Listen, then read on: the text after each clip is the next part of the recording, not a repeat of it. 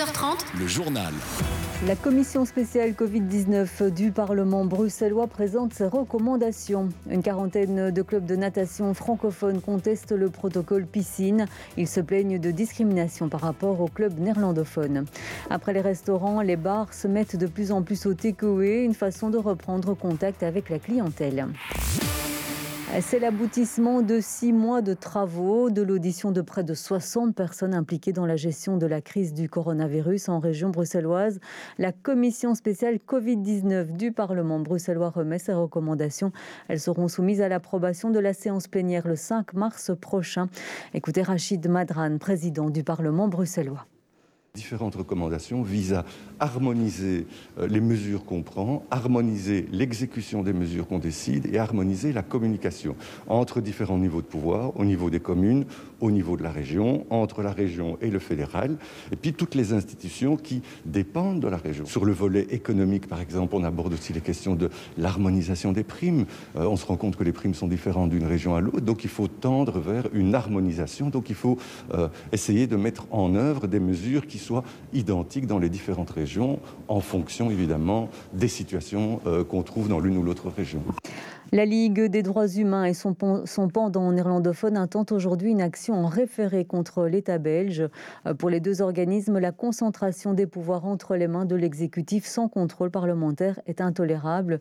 Depuis le début de la crise sanitaire, les mesures qui restreignent nos libertés sont décidées à coup d'arrêté ministériel sans débat au Parlement.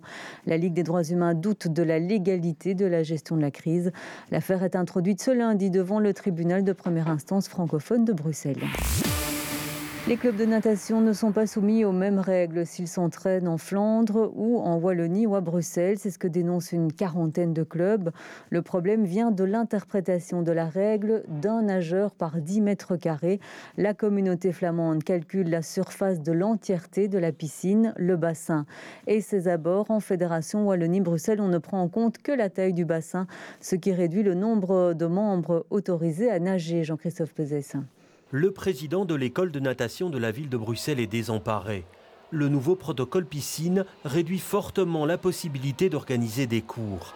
Les nouvelles normes d'accès permettent d'accueillir un nageur par 10 mètres carrés de plan d'eau, mais seule la surface du bassin est prise en compte, alors que ce n'est pas le cas en Flandre. En Flandre, ils calculent la surface de l'eau ainsi que le bord du bassin, ce qui leur permet d'avoir un doublement du nombre de participants, de nageurs dans l'eau. À cela s'ajoute l'obligation de répartir un groupe de 10 nageurs sur deux couloirs pour les piscines de 25 mètres, ce qui n'était pas le cas auparavant. Et cela réduit encore les capacités d'accueil des clubs. Le protocole est tellement contraignant qu'il est impossible d'accueillir ces nageurs supplémentaires, étant donné que ceux que l'on a déjà, on doit déjà les, faire venir tous les 15 jours, si pas tous les trois semaines.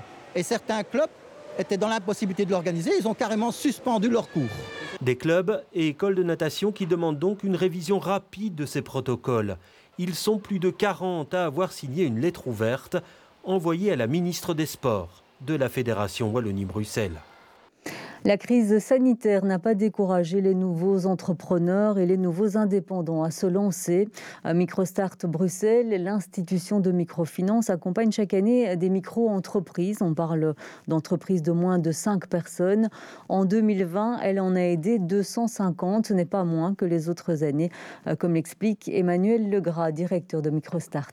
Aujourd'hui, la crise a révélé des besoins importants, des besoins d'une part de proximité, des besoins donc de, services de proximité, euh, des besoins de consommer local, etc. Et ça, ça passe d'abord par les micro-entrepreneurs qui font vivre nos centres-bourgs, qui font vivre nos quartiers. On a soutenu nos entrepreneurs déjà en portefeuille, puisqu'on a réinjecté des fonds dans, leur entreprise pour leur permettre de faire face à la crise, de couvrir leurs besoins en trésorerie. Hein. On a beaucoup d'entrepreneurs qui vont être des, coiffeuses, des bouchers, euh, etc., qui vont avoir des charges fixes importantes, comme des loyers à payer pour leur local, par exemple. Et donc, il, s'agissait de les soutenir. Et donc, ils font partie des, 600, des 250 entrepreneurs bruxellois que nous, avons soutenus. Et puis, comme je vous le disais, 45% de, starters. Donc, on a voilà, on en a plus, d'une, plus de 120 du coup, qui sont des nouveaux créateurs d'entreprises en région. Et donc ça, c'est un, résultat euh, supérieur à l'année 2019. Et sachez que Microstart organise cette semaine sa Microstarters Week. L'institution donne rendez-vous à toutes celles et ceux qui ont un projet ou l'envie de devenir entrepreneur. Et tout se passe virtuellement cette année. Il est midi 35. On va terminer ce journal euh, avec une euh, tendance nouvelle, mais qui s'affirme petit à petit.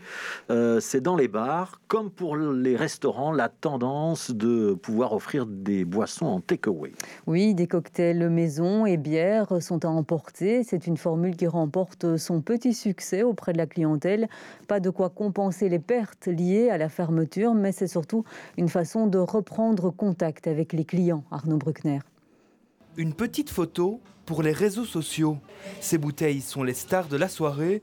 Derrière son bar, Paul prépare des cocktails faits maison. Ici, c'est du gin, de la fleur de sureau, du sirop de rose et euh, une solution acide qu'on utilise euh, pour euh, balancer le tout.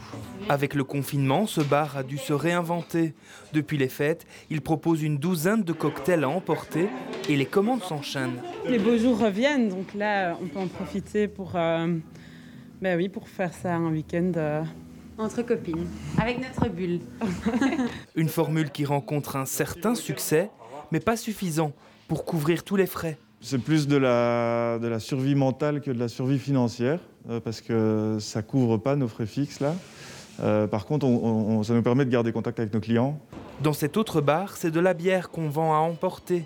Boule à facette, musique, l'ambiance est festive, même si les clients, eux, sont dehors. Ça m'a fait un plaisir de, de, revoir et de nouveau avoir un contact avec, avec notre clientèle. Euh, oui, non, non, c'est très positif. Euh, ça, ça, me donne de l'énergie. Et de l'énergie, il en faut, car malgré le takeaway, Philippe peine à payer ses fournisseurs. C'est pas difficile, c'est une catastrophe. Euh, c'est n'importe quoi ici à Bruxelles. Le support n'a pas assez. J'essaie de survivre. Tous attendent le prochain comité de concertation.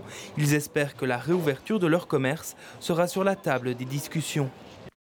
Les citoyens bruxellois appelés à se prononcer sur le futur réaménagement de la place Sainte-Tolette et de la place de l'Isère, qu'ils soient riverains ou usagers de ce quartier. Cette consultation citoyenne commence aujourd'hui et se prolongera jusqu'au 28 mars. Chacun peut remplir un questionnaire en ligne, partager ses expériences et faire des suggestions.